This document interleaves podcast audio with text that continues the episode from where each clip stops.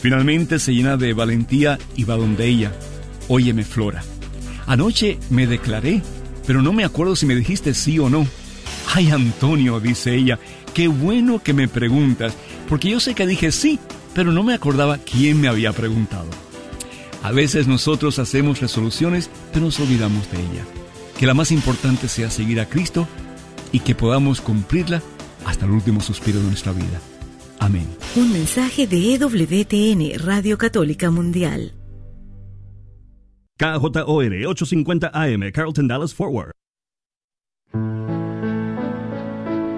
Bienvenidos a El matrimonio es para siempre, con el diácono Sergio Carranza y su esposa Mari Carranza.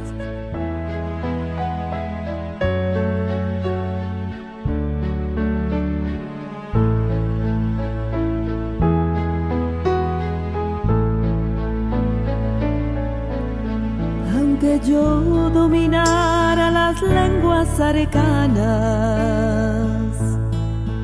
y el lenguaje del cielo supiera expresar, solamente sería una hueca campana. Si me falta el amor,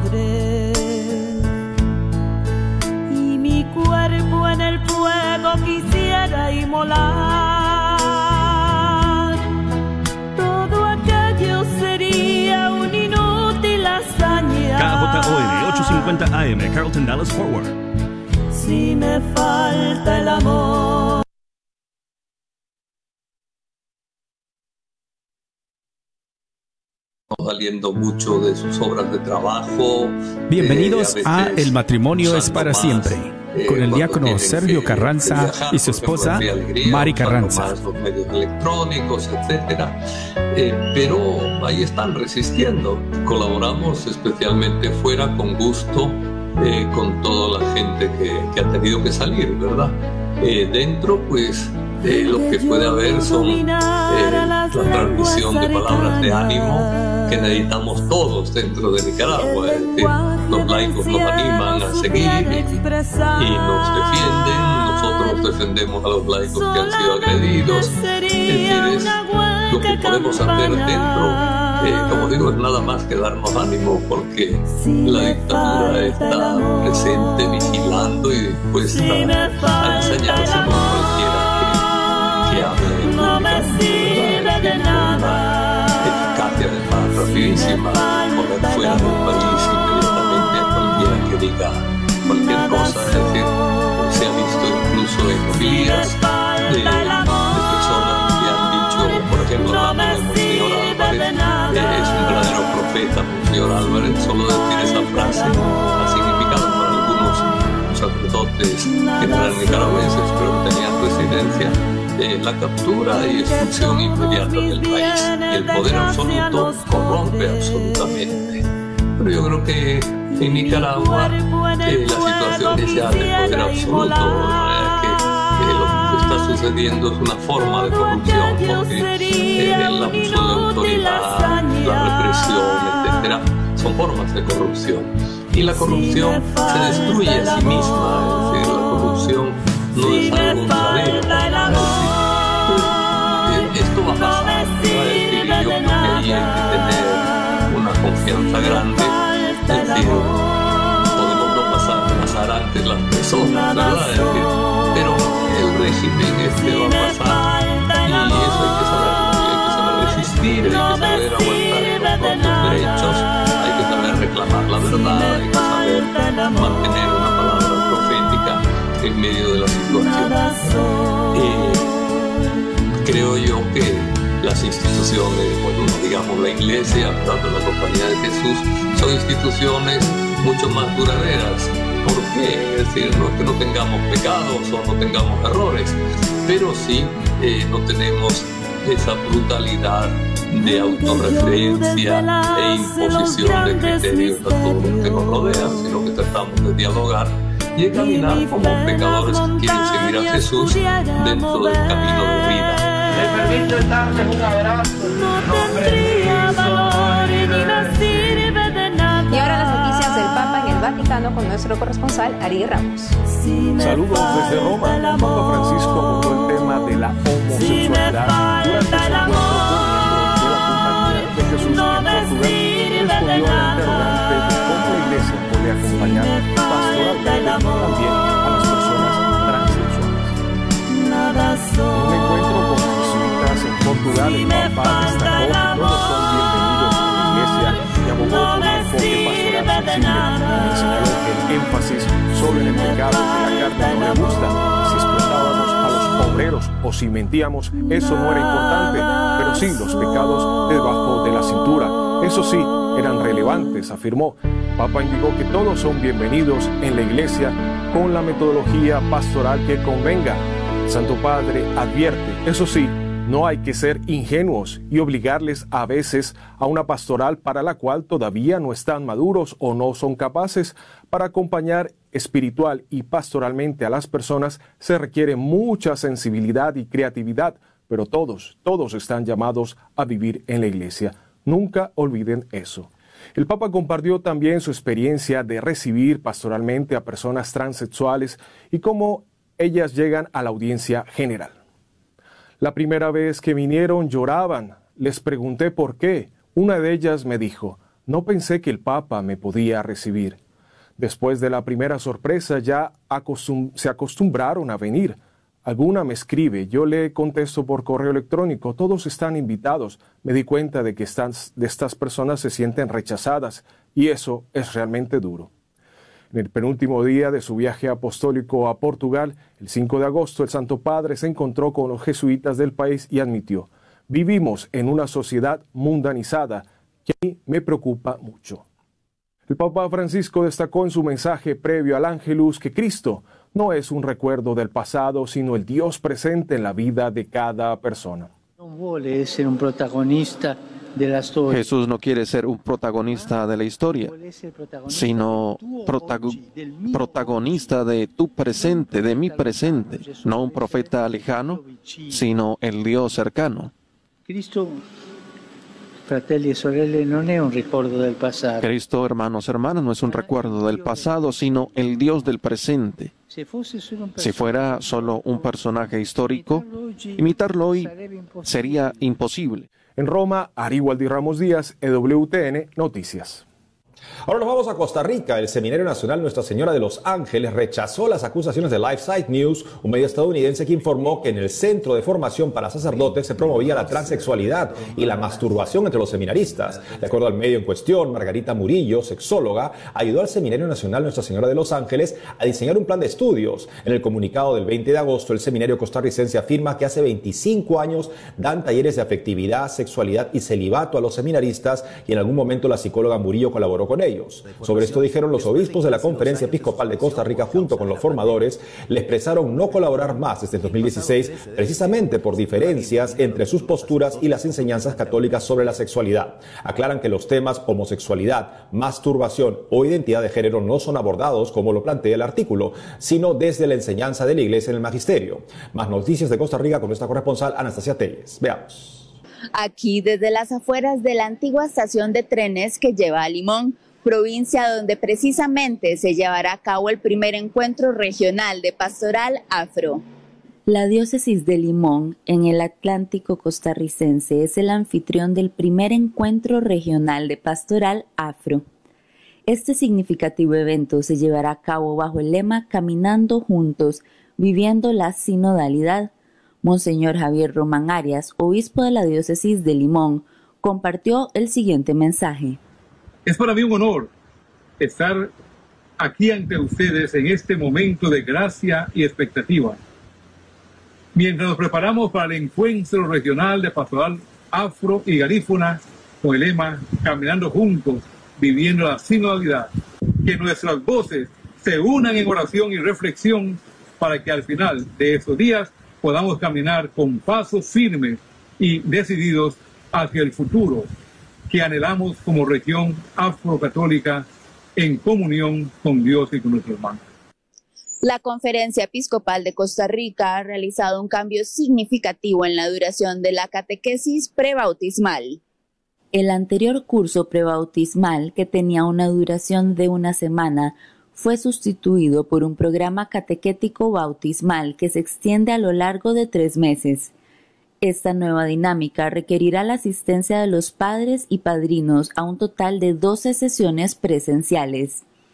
Este cambio busca alcanzar un objetivo fundamental, proporcionar una educación en la fe más profunda y completa los obispos que respaldan esta transformación han manifestado su intención de dotar a los participantes con un conocimiento sólido de sus derechos y responsabilidades como miembros del cristianismo católico. Con este cambio, la Iglesia busca asegurar que quienes ingresan al sacramento del bautismo lo hagan con una base sólida de conocimiento y una perspectiva enriquecida sobre su identidad y papel en la comunidad de fe. La Asociación Obras del Espíritu Santo expande su acción social ahora a nuestro país hermano de El Salvador. La asociación, que se encuentra bajo la dirección del sacerdote costarricense Sergio Valverde, prosigue su trayectoria de crecimiento y notorio impacto social. Respaldada por el apoyo de las autoridades y guiada por el Espíritu Santo, la Asociación Obras del Espíritu Santo ha expandido sus operaciones a El Salvador, nación central de la región de Centroamérica.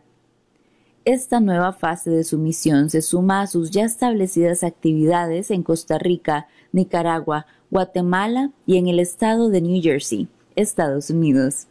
En ese contexto, Obras del Espíritu Santo se complace en anunciar la solicitud de colaboración para su próxima fiesta de Navidad, un evento dirigido a los niños en condiciones de pobreza y vulnerabilidad. La festividad está programada para diciembre y se llevará a cabo en San Salvador.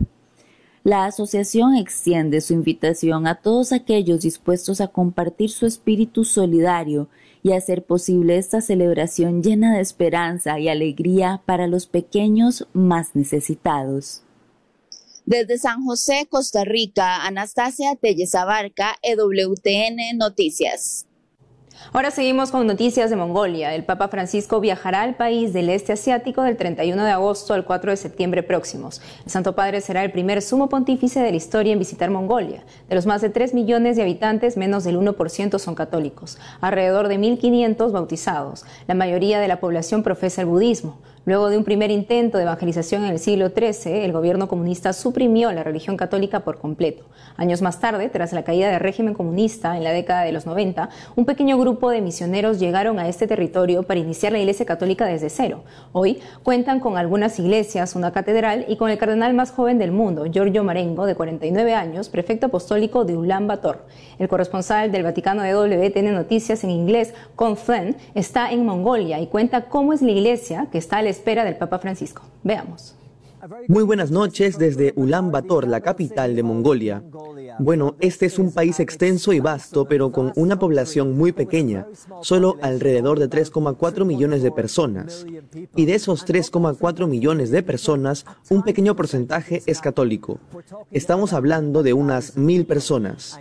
Y sin embargo, aquí es donde el Papa Francisco llegará en menos de una semana y pasará varios días reuniéndose con los católicos y con los misioneros que han ayudado a reconstruir la iglesia aquí en los últimos 30 años. Porque recuerden, después del colapso del comunismo, cuando Mongolia estaba bajo el dominio soviético, cuando este terminó en 1992, las órdenes religiosas pudieron regresar a Mongolia. Y fueron solo tres misioneros religiosos, misioneros católicos, dos de Filipinas, uno de Bélgica, los que vinieron y empezaron de cero. Cuando nos fijamos en la comunidad religiosa aquí, hay solo alrededor de 80 sacerdotes y monjas, 80 en total, y la mayoría de ellos son misioneros extranjeros. En realidad, solo dos son mongoles. Y al hablar con ellos, hoy hemos podido obtener una visión fascinante de cómo opera la Iglesia Católica aquí y los grandes desafíos que enfrenta hoy en Mongolia. Porque aunque en la constitución del país dicen tener libertad religiosa, cosas como obtener visas para trabajadores misioneros católicos que quieran venir al país pueden ser bastante difíciles. A menudo son rechazados, mientras que a otras religiones como el budismo y el chamanismo, sus visas no tienen obstáculos. Y luego cuando miras a las personas que intentan obtener permisos para construir nuevas iglesias o edificios auxiliares en la iglesia católica, muchos de esos permisos también están bloqueados. Entonces los desafíos son grandes. Pero hoy conocimos a una familia católica que vive en la ciudad capital, la familia Agustina, un esposo y una esposa, un hijo y una hija, y les pregunté qué hizo que una familia mongola se convirtiera a la iglesia católica, cuando no está en su tradición, no está en su cultura. Y me dijeron, crecimos bajo el comunismo cuando los soviéticos estaban en el poder aquí. Sabemos lo que es no tener religión de ninguna forma. Por eso ahora le dan mucho cariño y valor a su fe católica. Y dijeron, simplemente vemos la verdad en ella. Así que naturalmente esperan con mucha ilusión la visita del Papa Francisco. Cuando venga aquí puede que sea una iglesia pequeña, pero es vibrante con la gente que tiene y también hace un trabajo increíble a su alcance. Mucha gente vive en la pobreza. Aquí en la capital, 1.5 millones de personas, la mitad de la población del país, por lo que la Iglesia es quien se ocupa de los más vulnerables y necesitados. Por ejemplo, con uno de los orfanatos más grandes de la ciudad. Será fascinante ver lo que esta visita del Papa Francisco hará por la Iglesia Católica y la comunidad católica aquí en el país y por todo el país de Mongolia en general. Con noticias desde Estados Unidos, el obispo de la diócesis de St. Augustine en Florida condenó la violencia sin sentido de un tiroteo que dejó cuatro muertos en la ciudad de Jacksonville el sábado 26 de agosto. Aquí los detalles. Como un ataque por motivos raciales, calificó el sheriff de Jacksonville los disparos en una tienda del condado en Florida el sábado último. Dos hombres y una mujer murieron en el acto. El asesino se suicidó. El atacante fue identificado como Ryan Palmerer, de 21 años. Había publicado escritos racistas. Palmerer había comprado su arma en forma legal. En 2017 fue internado para un examen de salud mental. Este domingo, los familiares de las víctimas hicieron una vigilia de oración cerca al lugar de los hechos.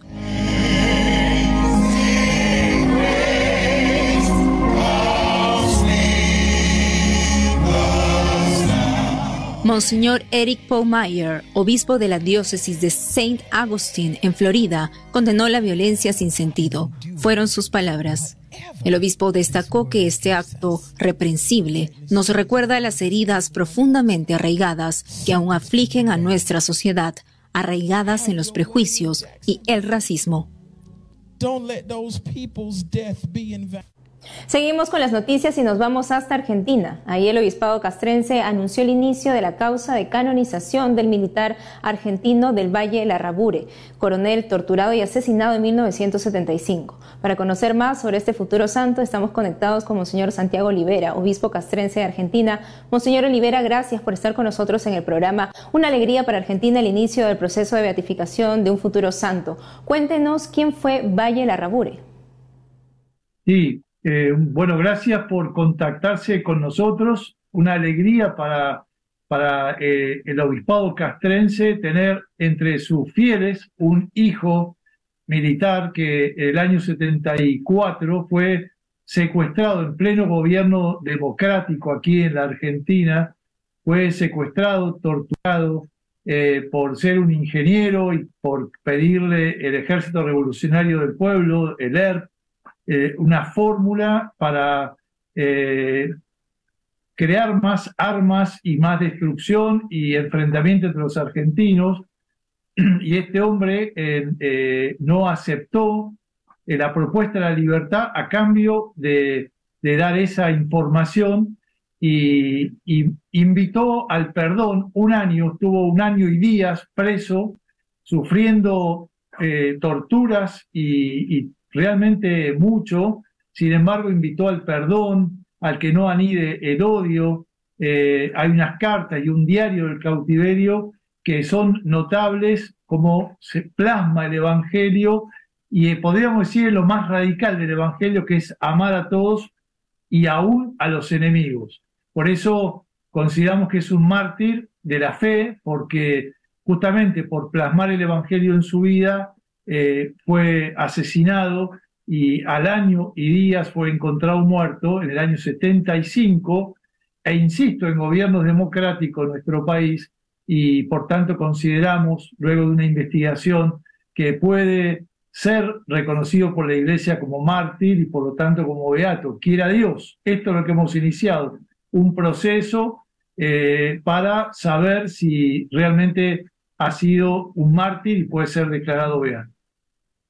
¿Y cuáles son las virtudes que usted podría comentar que tenía este futuro santo?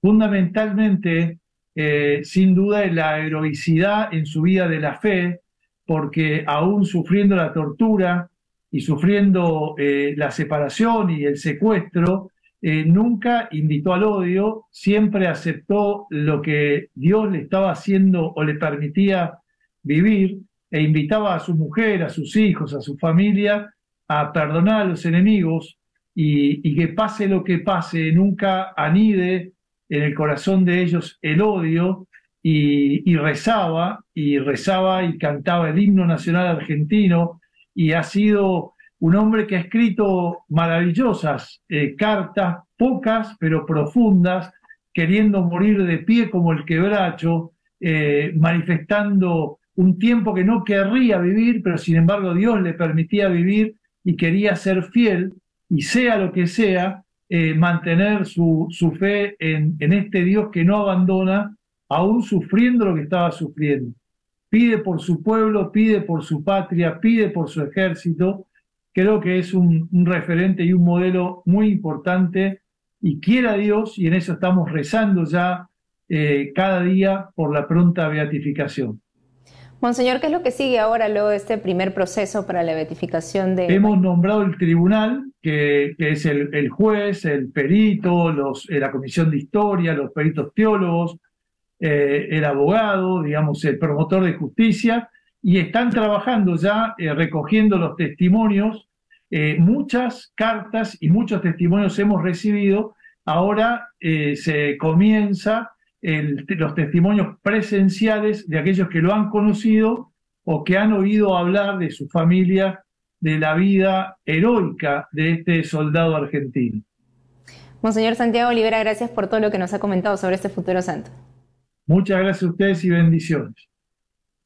Hoy en la fiesta de San Agustín, doctor de la iglesia y patrono de los que buscan a Dios, Fray Miguel Oblita, secretario provincial de la Orden Agustina en el Perú, nos habla del gran santo.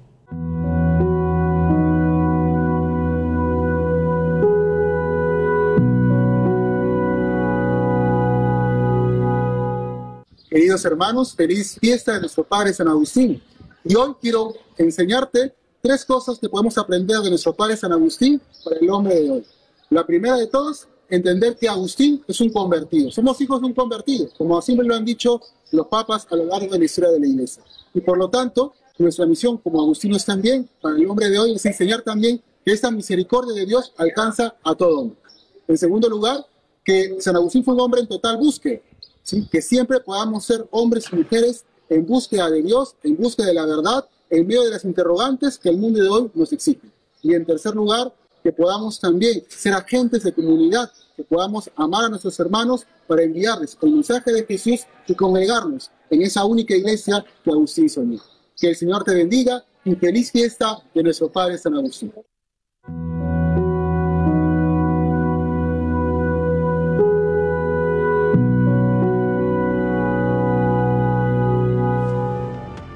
Amigos, hemos llegado al final del programa. Ha sido un gusto estar con ustedes. No dejen de seguirnos por las redes sociales y también de lunes a viernes a las 12 del mediodía, hora de Miami, en Radio Católica Mundial y su programa Más que Noticias con un servidor. Hasta entonces.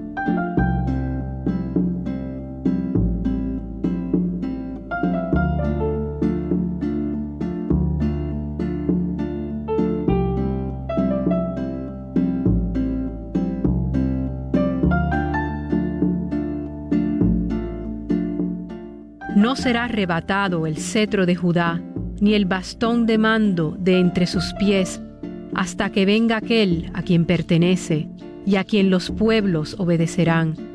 Él ata a la vid su pollino y a la cepa el hijo de su asna. Él lava en el vino su vestido y en sangre de uva su manto. Sus ojos permejos del vino y sus dientes blancos de la leche.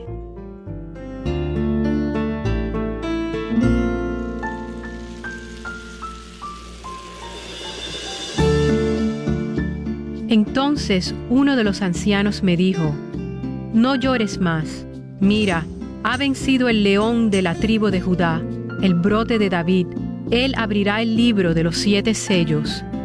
El cordero se adelantó y tomó el libro de la mano derecha del que está sentado en el trono. Cuando lo tomó, los cuatro vivientes se postraron ante el cordero.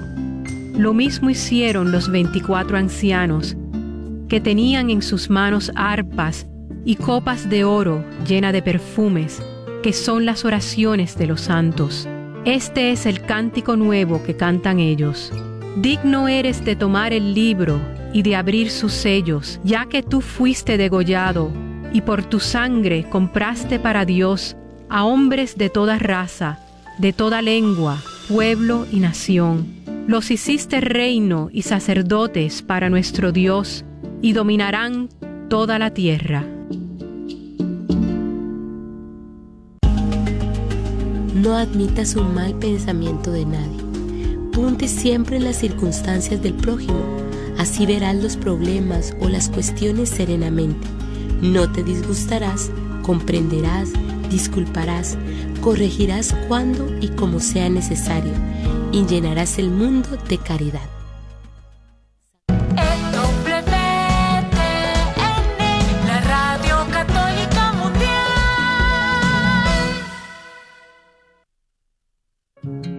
Hola, somos Daniel y Kelly del grupo Ecos.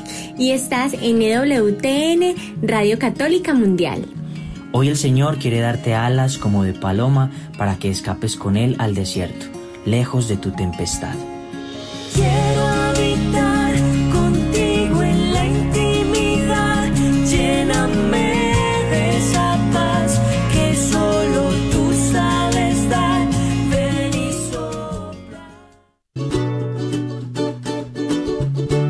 arte de vivir feliz, del sacerdote franciscano Fray Anselmo. Dios nos creó para ser felices. No nos dio la felicidad de una vez como si fuera un regalo que recibimos, pero nos ofrece todos los medios para conquistarla. La felicidad está a mi alcance. Yo quiero, puedo y debo ser feliz. La convicción de que puedo encontrar la felicidad es el punto de partida para construirla. Dios no nos abre la puerta de la felicidad, pero nos ilumina para encontrarla y nos da fuerzas para abrirla.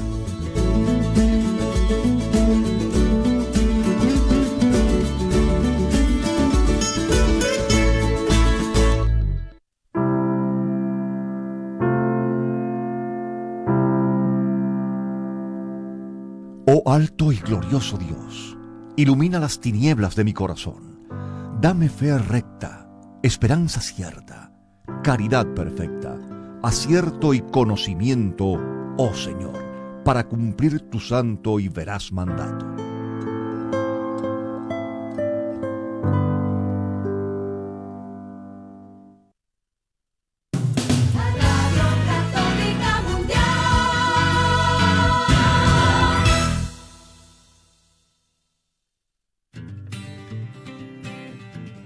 ¿Qué significa ser iglesia? Somos la iglesia. Todos, o sea, yo también. ¿Que no la iglesia es el edificio? ¿El de aquí o cuál edificio, padre? Es el edificio espiritual que forma el Espíritu Santo cuando somos bautizados. ¿Formados por quién o qué? Porque si la iglesia es el cuerpo de Cristo, entonces Él es la cabeza. la cabeza y nosotros somos el cuerpo y donde quiera que Él vaya, allá estaremos nosotros. La iglesia somos todos. Jesús, María y José. Sí, también. Conversando la fe, somos la iglesia. Este es su programa Conversando la Fe. Comenzamos.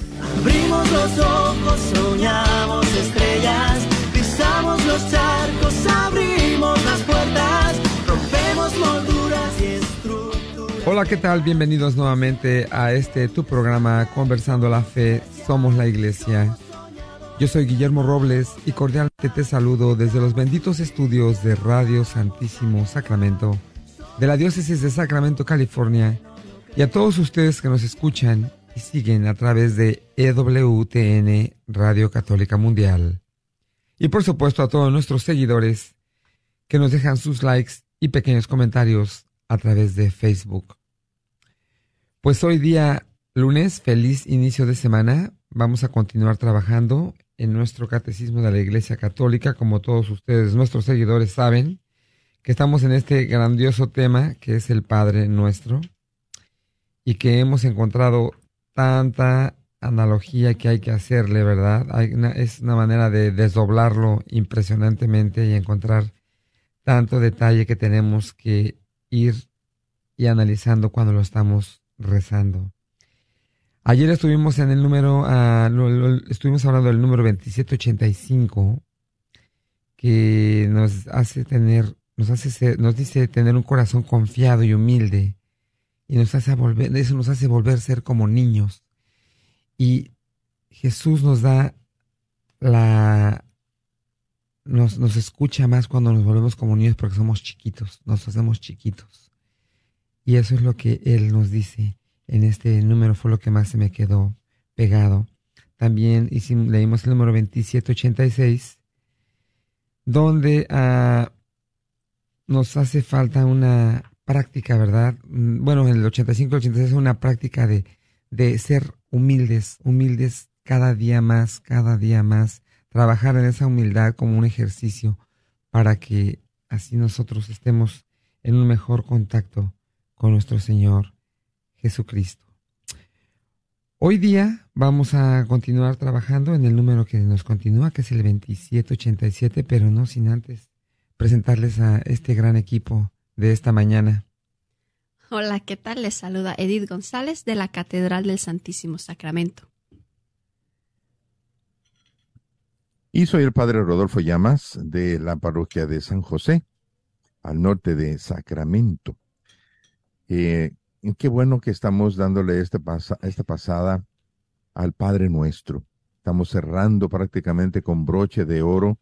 Y así cierra con broche de oro el, el, todo el catecismo de nuestra Iglesia Católica, eh, meditando, desgranando, eh, desentrañando esta oración que el Maestro de Maestros nos enseñó.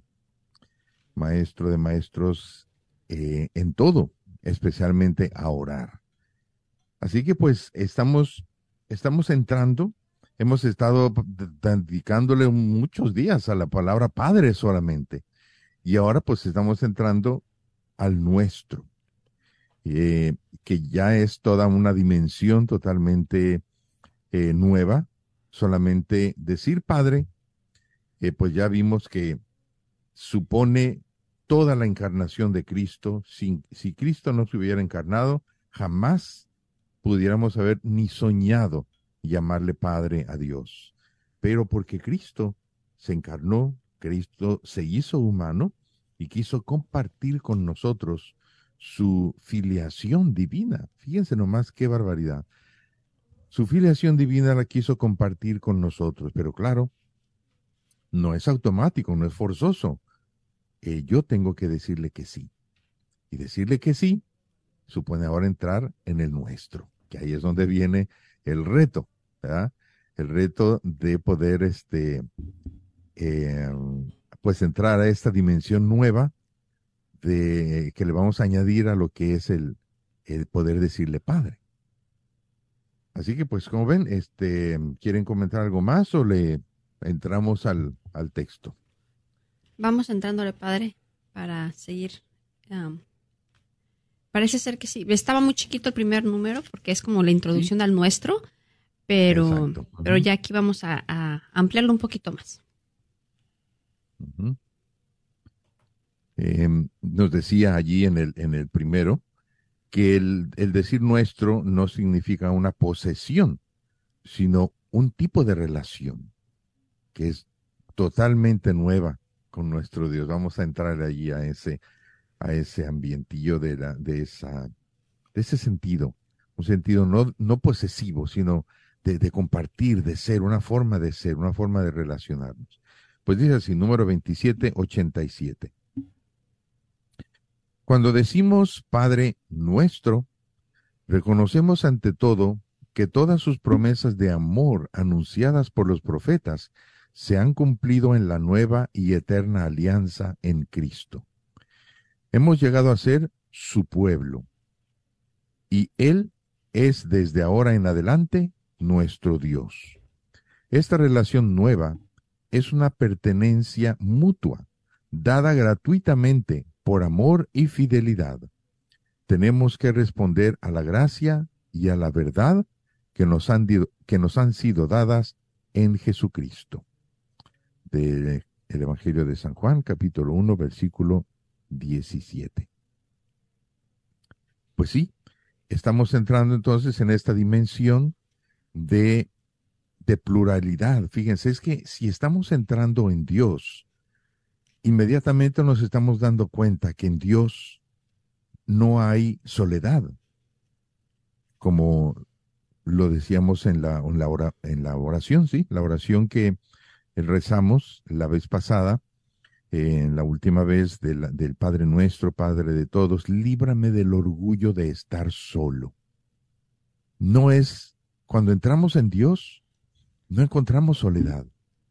Al contrario, claro, si la necesitamos estar a solas con Él, perfectamente, pero ya inmediatamente nos vamos encontrando que ese Dios es familia, que el abrazo de Dios sabe a familia. Qué bonito eso. Por eso no es un Dios mío, sino un Dios nuestro. Es una forma, como dice aquí, eh, que es algo muy, muy, uh, muy interesante. Es una eh, pertenencia mutua, dada gratuitamente por amor y fidelidad pertenencia mutua. Em, que cuando Dios me está diciendo, porque muchas veces la gente, cuando, sobre todo los jóvenes, yo mismo también lo pues le experimentaba eso, ¿no? Que a veces uno siente como que Dios me está pidiendo mucho.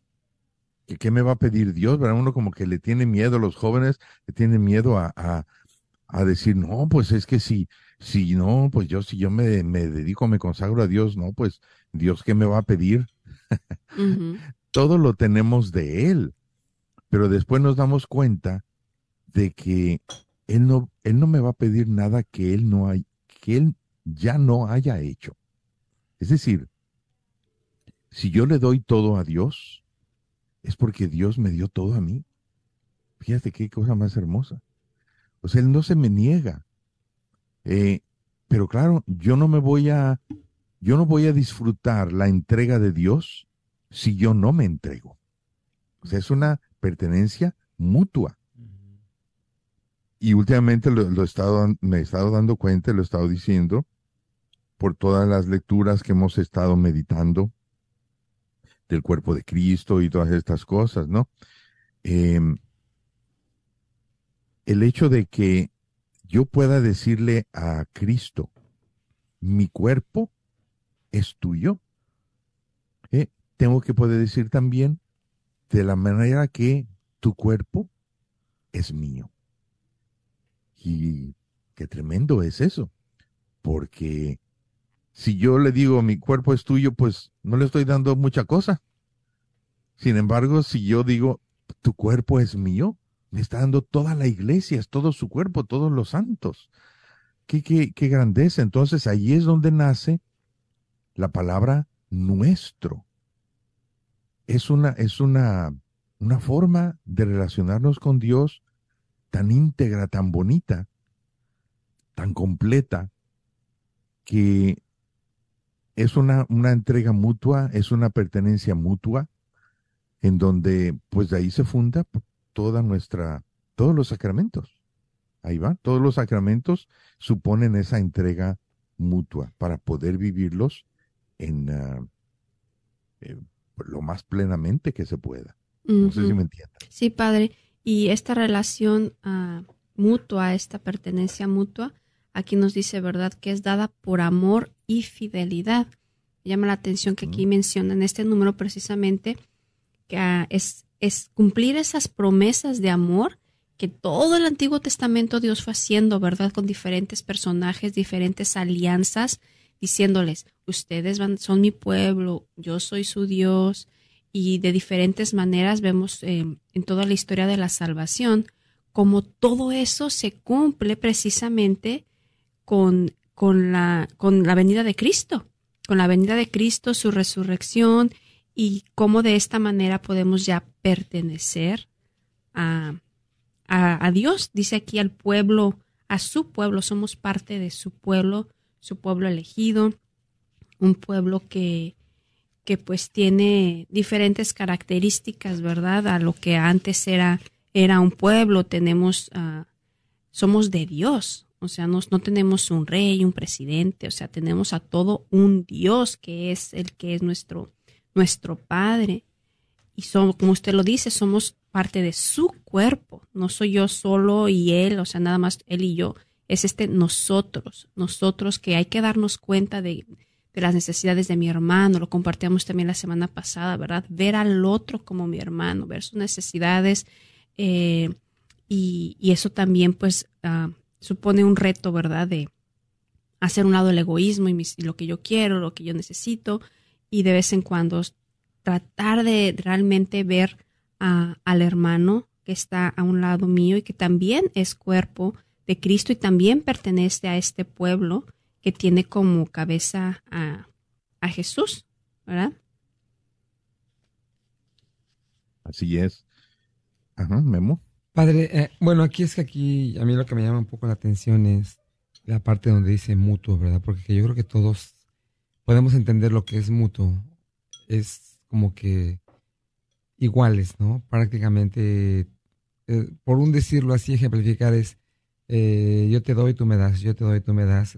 estamos mutuamente este, trabajando. Pero reconocer nuestra parte con Él, yo creo que es complicado, porque a veces yo creo que Él está entregando su 100%, pero identificar nuestra parte si es el 100% o no, yo creo que esa parte es difícil, porque yo creo que a veces no nos entregamos al 100% como Él lo está haciendo.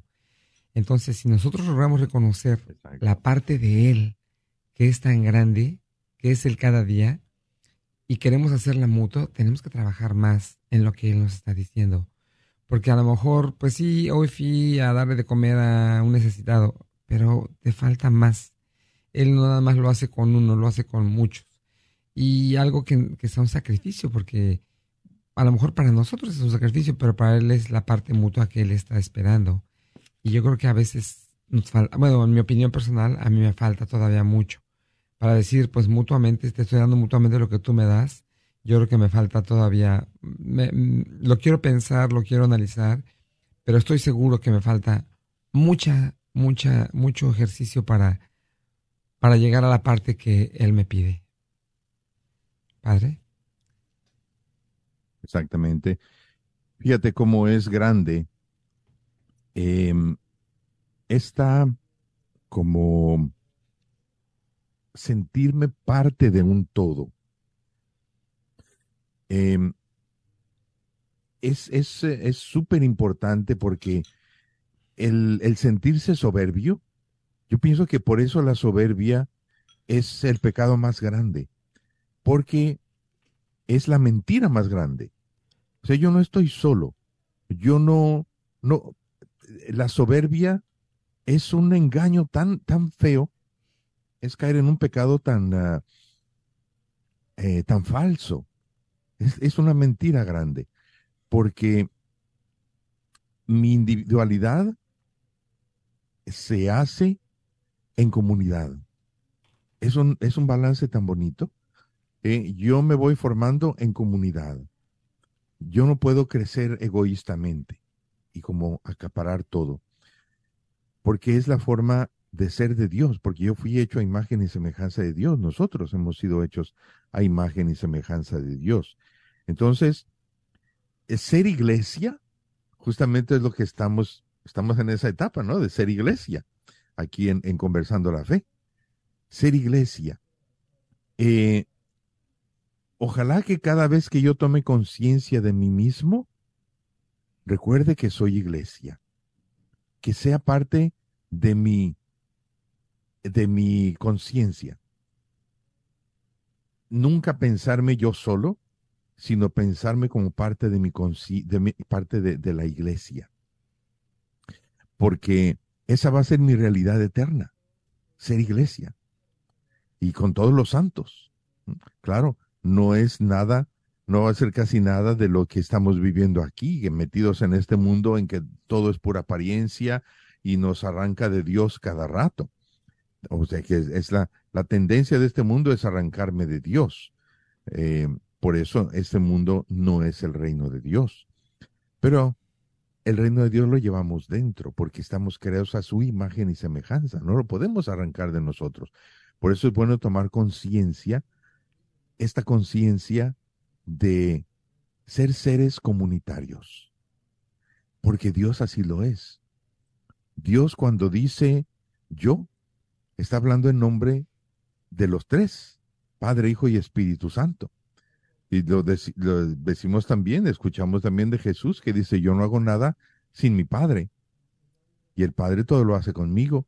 Y el Espíritu Santo. O sea, todos los actos de Dios son de un Dios comunitario. Qué bonito. Todo lo que hizo el Padre, lo hizo con el Hijo y el Espíritu Santo. Todo lo que hizo Jesús aquí, lo hizo con el Padre y con el Espíritu Santo. Y todo lo que el Espíritu Santo está haciendo ahora en la iglesia es con el Padre y con el Hijo. Qué bonito. Y así nosotros, pues este, por eso es que el concepto de familia eh, es algo muy importante.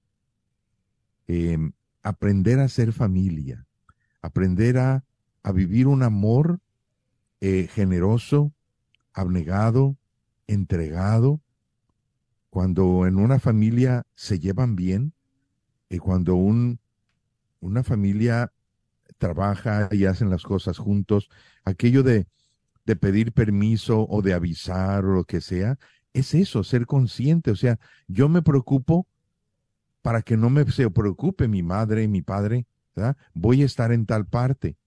O sea, yo estoy sintiendo lo que sienten ellos, yo comprendo lo que, lo que sienten ellos. Eh, no es porque eh, le tienen miedo a la palabra obediencia. No, yo ya soy mayor de edad, yo no tengo que obedecer a nadie. Una tontería que están pensando, ¿verdad? No. ¿Estás viviendo en comunidad? Tómalos en cuenta. Son parte tuya. La comunidad funciona mientras todos estamos eh, siendo conscientes de eso. Por eso ser iglesia también es parte interesante, también, bueno, no interesante, sino eh, em, necesaria, la parte necesaria. Memo. Padre, qué bueno que toma este tema de, la obediencia, ¿verdad? Porque socialmente, yo creo que aquí en este lugar donde vivimos, yo creo que en muchos lugares del mundo, les hacen creer a los jóvenes que a los 18 años son libres. Y cuando les da, suelta una esa libertad que, que, es inexistente y que muchas veces trae más problemas que, que libertades, es cuando los jóvenes pierden, no tienen la madurez para manejar su libertad verdaderamente como tenga que ser. Y pierden la obediencia, porque verdaderamente no obedecen. Al contrario, creo que como que se desprende un chip en la cabeza que todo lo que uno les diga o lo que se los diga tiene que ser lo contrario, o van a la contraria. Entonces le dices, cuando el semáforo está en rojo, no te lo pases, dice, pues ya me lo voy a pasar.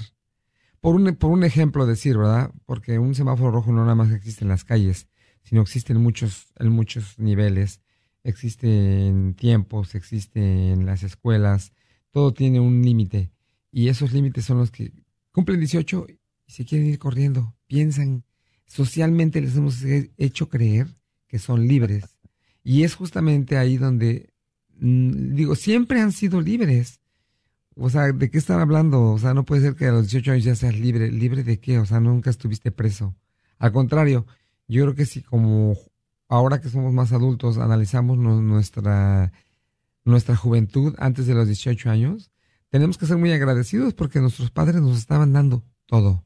Y creemos que a los 18 todo nos va a llegar sin nuestros padres por gracia de nada, ¿verdad? Y tenemos que trabajar en eso.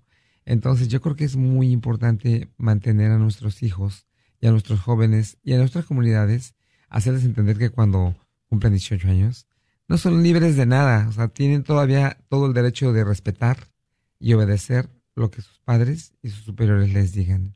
Padre. Exacto. Y se supone que el, la madurez justamente es esa. Una persona madura es cuando sabe sus límites, cuando sabe respetar las leyes y no solamente las respeta por obligación, sino que las entiende. Que eso fue lo que hizo Cristo con la ley de Dios. Nos vino a, em, explicarla. No quiere, eh, dice, ya llegó, ya pasó el tiempo de la, de la niñez, ya llegó el tiempo de la madurez. Entonces ahora vamos a contemplar la ley, no desde una mentalidad niña, de que tienes que hacer esto, tienes que hacer esto, no tienes que hacer esto, no tienes que hacer esto. No, vamos a pasar de esa, de esa etapa a la etapa madura. La etapa madura es cuando dices tú, ah, ya entendí la ley. Entonces, voy a hacer lo que el Padre quiere. Ahora ya entendí lo que el Padre quiere, no necesito la ley para hacer la voluntad de Dios. La entiendo mejor que, que, que con la ley, porque Cristo vino a revelárnosla. Habían oído que se dijo, pero yo les digo. Ya han oído que se dijo, pero yo les digo. Y entonces vamos viendo que él está, está em, traspasando el terreno de la ley, de la obligación y de la, y de, obligarme a hacer esto, porque si no me castiga o lo que sea, me lo está cambiando el terreno de la obligación al terreno del amor. Yo amo al Padre Ahora entiendo lo que el Padre quiere y ahora entiendo que lo que el Padre quiere es lo que yo también quiero. Entonces, como yo lo quiero, no necesito la ley porque yo la voy a lo voy a hacer mejor que como me lo decía la ley. Mejor porque Jesús me lo enseñó, no matarás. Pues ahora ni siquiera me voy a preocupar en no matar, me voy a preocupar en no odiar, para que no crezca el, el, el, eh, el veneno del odio en mí. Sí, me entiende, ¿verdad? Todo esto que está... Y fíjese, padre, que todo esto lo podemos, uh, lo podemos apreciar en, en la familia. O sea, estamos hablando del nosotros. Qué sabiduría de Dios tan grande la familia, ¿verdad? Hacer que nosotros Ah, crezcamos dentro de una familia, así como la relación del Padre, el Hijo, el Espíritu Santo que nos decía que es amor, nosotros como padres darnos cuenta de que está en nosotros que ese, ese niño llegue a ser un joven maduro, que llegue a ser un joven que tenga temor de Dios y no como que le tenga miedo a Dios, como usted decía, sino que tenga temor de, de ofenderlo, temor de que con mis actos voy a, voy a alejarme de Dios y voy a hacer daño a los demás. Entonces, ah, si nosotros en familia vivimos esa dinámica de amor, de respeto, de, de que se vea que mamá y papá se hablan, se avisan, se piden permiso. O sea, no es de que, ay, qué mandilón, le vas a pedir permiso a tu mujer. No. O sea, es parte de esa relación de amor, de confianza, que si existe, si existe entre los padres, los hijos lo van a ir aprendiendo ay, mi mamá se equivocó o se le quemó esto o mi papá le había pedido esto y se le olvidó y la reacción de mi papá no es, ay, los gritos y los golpes y no, o sea, hay comprensión, hay amor, se piden perdón, hay una esa comunicación tan hermosa que, que es lo que el Padre nos pide entre todos nosotros como sus hijos. Y, y, los muchachos cumplen 18 y si tú han visto desde pequeños, se les ha dado esa libertad de darse cuenta, de explicarles por qué hay que pedir perdón, por qué hay que pedir permiso, por qué hay que seguir las reglas.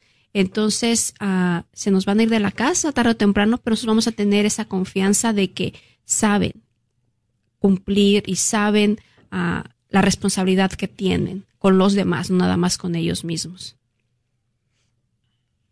Exacto. Y fíjate que eso es lo que a mí me, me como que me da la clave de cómo están viviendo el matrimonio una pareja. Eh, cuando yo voy y convivo con las personas y esto, cuando escucho demasiado la palabra yo y mí y yo y mí, las cosas no van bien en realidad. Porque dice, aquí en, este, mi coche, esto y mi coche, lo, es el coche de la casa. Por lo tanto, el coche, ¿verdad? No es mi coche, es el coche. Es nuestro coche. Es nuestra...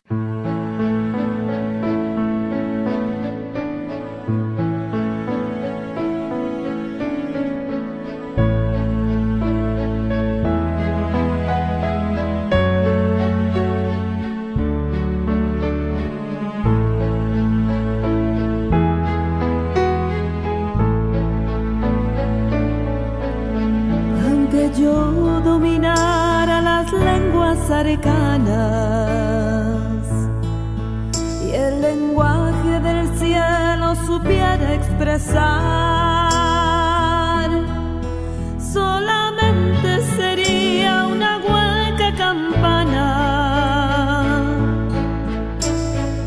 Si me falta el amor,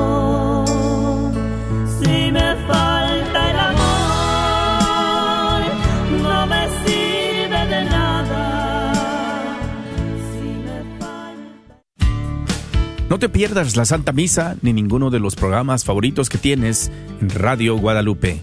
Baja la aplicación, recuerda que estamos ahí las 24 horas. La aplicación es completamente gratis. Encuéntranos en tu tienda bajo Guadalupe Radio Network. Una vez más, Guadalupe Radio Network.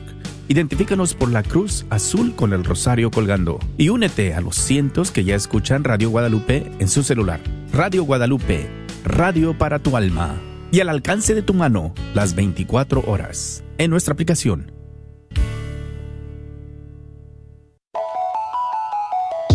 Soy la doctora Elena Careneva, abogada especializada en las leyes de inmigración. En nuestra oficina vemos a nuestro cliente como uno de nosotros, como familia. Investigamos su historial con inmigración y con las leyes penales.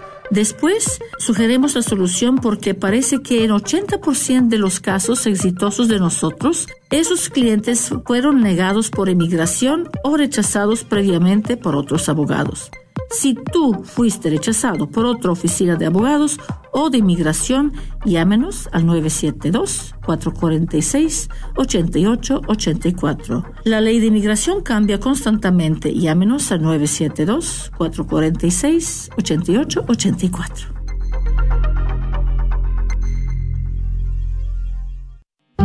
¿Te gustaría redescubrir y fortalecer el amor en tu pareja? ¿Revitalizar la relación con tus hijos? ¿O de pronto también cómo conocer el rostro de Dios para ti y tu familia? Te invitamos a vivir el próximo retiro espiritual de Jornada Familiar para encontrar la felicidad con tu pareja. Jornada Familiar Dallas es un movimiento católico para familias. Tendrá su próximo retiro del 29 de septiembre al 1 de octubre. Aparta tu lugar hoy. Llama al 469-735-2836. 469-735-2836. Llegó el amor. Hola, soy Dr. Peralta, quiropráctico. Si usted sufre de dolores de artritis o musculares como dolores de coyunturas en el cuello, espalda o cintura, también inflamación en los hombros, manos, rodillas y pies, háblenos al 214-942-3700. 214-942-3700. Recuerde, también atendemos cualquier accidente de auto o de trabajo. 214-942-3700. Este es su patrocinio para la red de Radio Guadalupe. Santa Teresita Nuestra Señora de San Juan de los Lagos te invita a su Jamaica el domingo primero de octubre. Tendremos rifas, lotería, música, ballet folclórico, juegos, comida y mucha diversión para grandes y chicos. Te esperamos este primero de octubre. ¡Que comience la fiesta! KJOR